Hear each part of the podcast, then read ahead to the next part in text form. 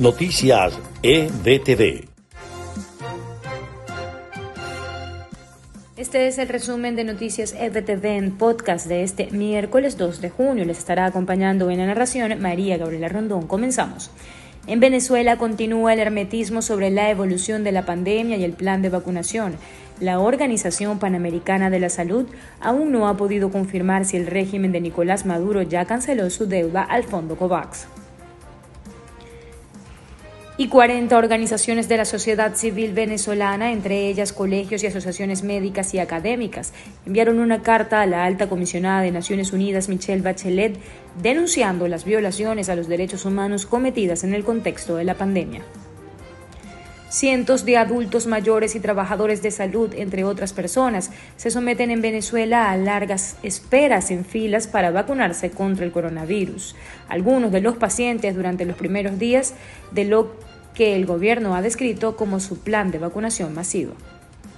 En Carabobo, el centro de Venezuela, representantes de la Fundación Manos Amigas por la Vida y la Red Venezolana de Gente Positiva exigen un plan de vacunación contra el COVID-19 para las personas con VIH, pues aseguran que registran más de 200 contagios y 35 fallecidos en todo el país.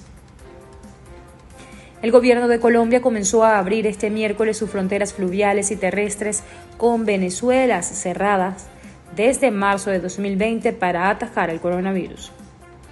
Y en notas de Estados Unidos, el gobernador de Texas, Greg Abbott, emitió una declaración de desastre en la frontera sur del estado para proveer recursos adicionales a los planes para hacer frente a la crisis humanitaria en la frontera.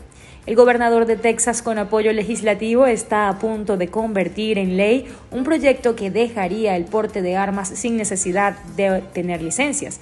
Texas se convertiría así en el estado más grande de la nación con contar con leyes más permisivas en temas de las armas. Un golpe fuerte en el bolsillo es el que reciben los residentes del sur de la Florida con el alza de casi un dólar por galón en el precio de gasolina, justo ahora que la demanda empieza a subir con las aperturas y la llegada del verano. El secretario de Estado estadounidense urgió este martes a Centroamérica a defender la democracia y combatir la corrupción para luchar contra las causas de raíz de la afluencia de migrantes a Estados Unidos, en un momento en que las tensiones con ciertos países complican la tarea de Washington. Hasta aquí el resumen podcast de EBTV Noticias. Les estuvo acompañando en la narración María Gabriela Rondón. La invitación es a conectarse con todas nuestras plataformas digitales. Búsquenos como arroba EBTV Miami, a conectarse con nuestra página web www.ebtv.online para estar conectado con todas las informaciones de Venezuela y el mundo y a descargar nuestra aplicación inteligente en su teléfono celular para estar conectado con la programación de EBTV totalmente en vivo. Hasta la próxima. Noticias EBTV.